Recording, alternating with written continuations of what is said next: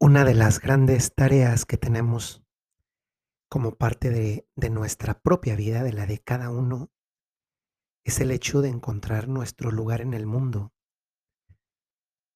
El saber que nuestra vida responde a un porqué, a un para qué. Y eso muchas veces implica algo de lo más importante que puede descubrir un ser humano, como lo es la propia identidad. Esta identidad en parte se construye, o mejor, en lugar de construir, se descubre. Y en parte es una tarea que, que nos interpela desde dentro. Porque mientras no encontramos una identidad que responde a esa pregunta tan fundamental como el quién soy yo, nuestra vida, nuestra vida no es, no es plena.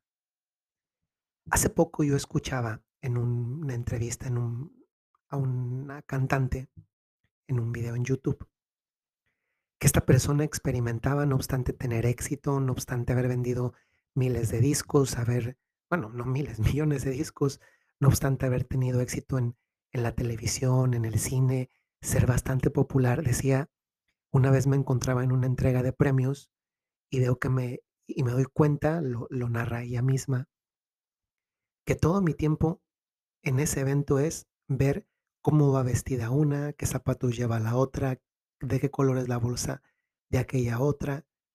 Y de repente se descubre, pues, gracias a eso, el gran vacío que tiene por dentro y la gran necesidad que tiene de encontrarse con Dios. Y esto es importante porque, dado que no somos seres aislados, muchas veces nuestra identidad la encontramos confrontándonos con otros. Confrontándonos no significa pelearnos, confrontando significa darnos cuenta que yo no soy el otro y que el otro tampoco está llamado a ser como yo. Pero no obstante que, que eso es un principio, dado que yo veo en el otro lo que yo no soy, entonces descubro en mí lo que yo sí soy.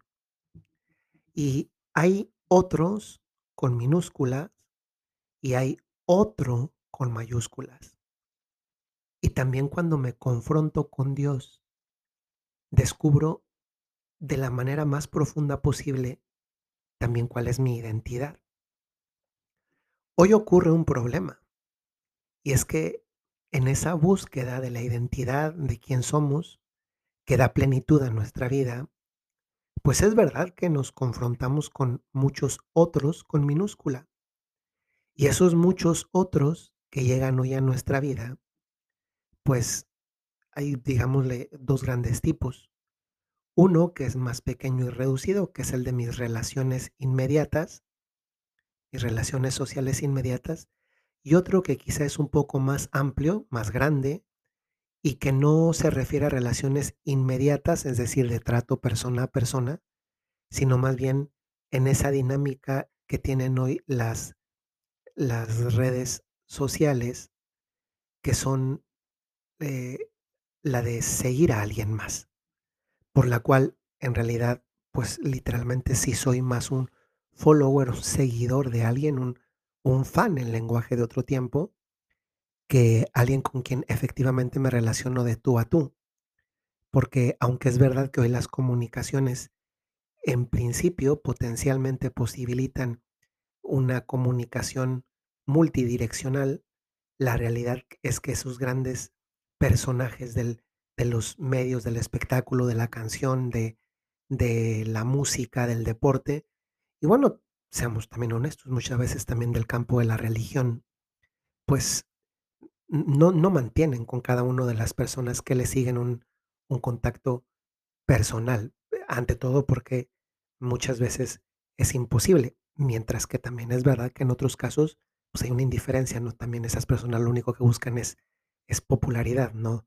No, no, no están ahí porque tienen un, un principio de servicio, y también lo digo de los líderes religiosos, ¿eh? No todos del mismo grado, pero en algunos casos, pues es verdad que sí, lo único que buscan es seguidores. Y Entonces resulta que estos 2 grandes, eh, otros, con minúsculas, pues primero es ese de nuestros contactos inmediatos físicos reales, ¿no?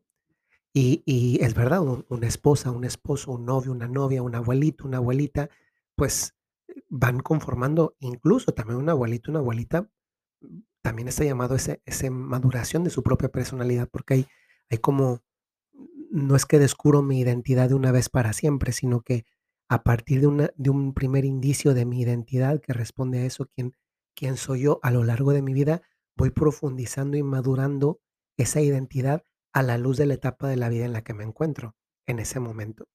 Y puede ser que alguien identifica se identifica ahora con con ese rasgo de ser, por ejemplo, abuelo, porque es la primera vez que lo experimenta, ¿no?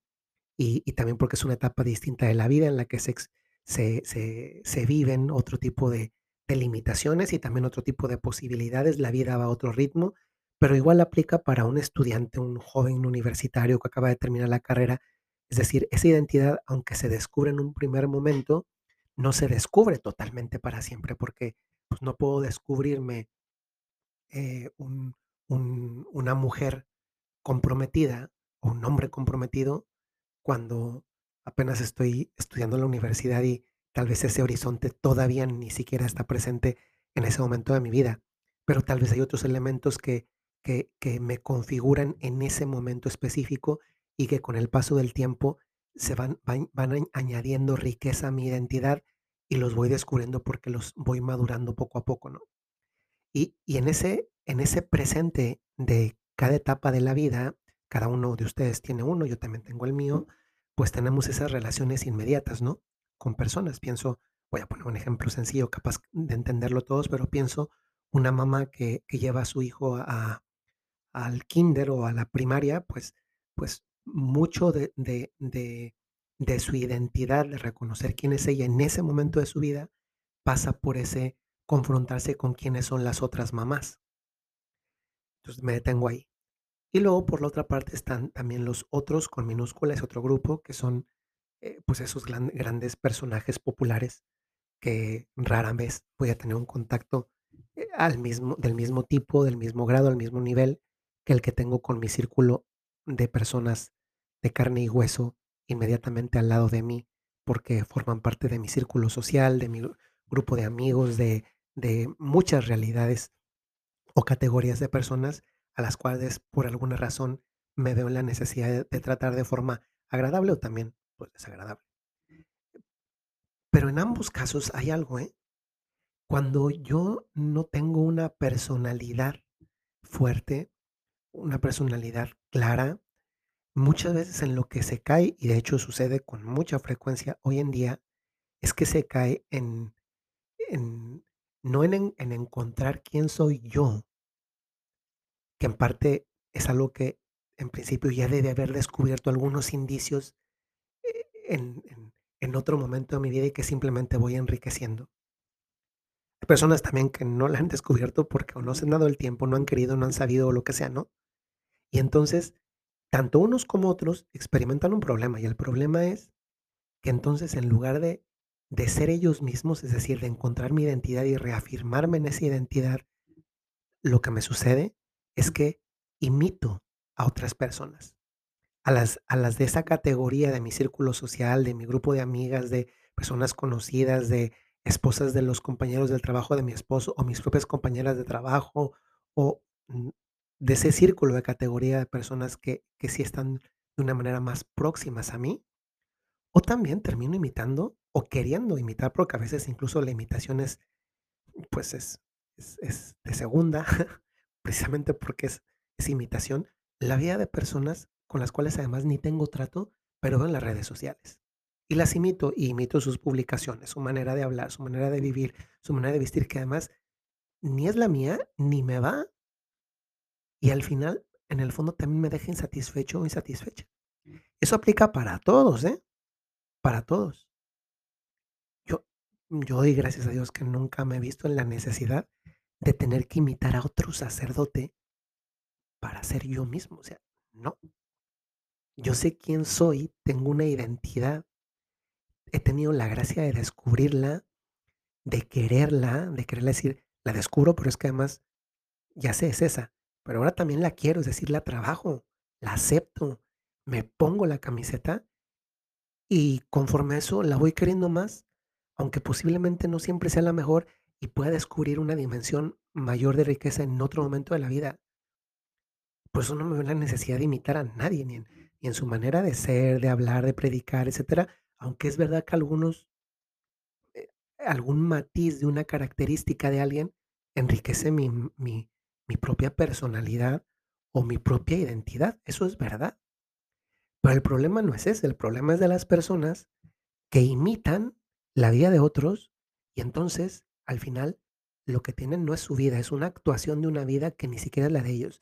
Y aquí hay una cosa que nos tiene que quedar muy clara. La vida no es una película ni es una serie en la que tengo que interpretar un papel. Mi vida, tu vida, es tu gran papel y no tienes que imitar el de nadie más. Tienes que descubrir el tuyo. Y ese es el reto, descubrir tu papel en tu propia, película, en tu propia serie, donde el, el protagonista, donde la protagonista eres tú, independientemente del momento de la vida en que se encuentren, porque gracias a Dios cada vez valoramos mejor también, y lo digo porque muchos me escuchan, a los adultos mayores.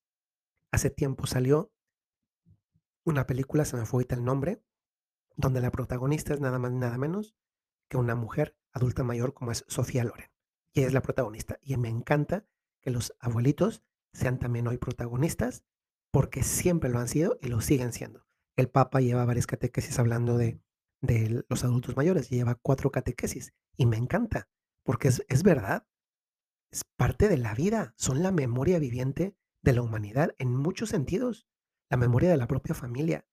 Entonces esto no depende de edades, es que es que nos podemos dejar influenciar a cualquier edad y también estamos llamados a descubrir nuestra identidad en este momento de la vida. Y esto, todo esto lo estoy diciendo a la luz de la frase de este día, porque puede ser que a veces, tanto en el círculo de amigos, de las categorías sociales que, con las cuales entramos en relación cotidiana, como de esas personas que vemos en las redes sociales como personajes ideales, que nos, unos y otros muchas veces nos muestran una vida perfecta. Entonces uno, uno dice, yo tampoco quiero gritar, yo tampoco quiero pelear, yo tampoco quiero llorar, yo tampoco quiero cometer errores, porque creemos que esa es la vida perfecta. Y es verdad, el Señor nos llamó y nos dijo, sed perfectos como vuestro Padre Celestial es perfecto. Y eso siempre me ha impresionado porque a ver, eh, Dios nos conoce, ¿no? O sea, ¿cuántas veces nos hemos confesado ya? La cuaresma es de hecho un periodo litúrgico de perdón para pedírselo a Dios, porque hacemos experiencia de lo que, de lo que significa, híjole, yo la verdad me equivoqué y necesito disculparme con Dios. Pues eso me hace pensar en cómo, pues la realidad es que Dios sabe que, que vamos a meter una cantidad de veces el pie. En, en México se dice meter la pata, equivocarte. Pero que estamos con esa tendencia en decir, yo no quiero quedarme en el hoyo equivocado. Quiero salir del hoyo, seguir adelante y crecer. Pero Dios, sin embargo, nos pone la meta alta diciéndonos ser perfectos porque si nos pone el listón más bajo uno se conforma. ¿no? Entonces el Señor, el Señor sabe que no lo vamos a lograr. Pero no, no obstante, tiene confianza en que podemos echarle ganas para ser lo menos imperfectos posibles. Y por eso hoy te digo esto, las personas perfectas no gritan, no pelean, no lloran, no, comen, no cometen errores, no se enojan, no se frustran y tampoco existen. Da gracias de que eres imperfecto porque eso te ayuda a descubrir cuánta necesidad tienes de Dios.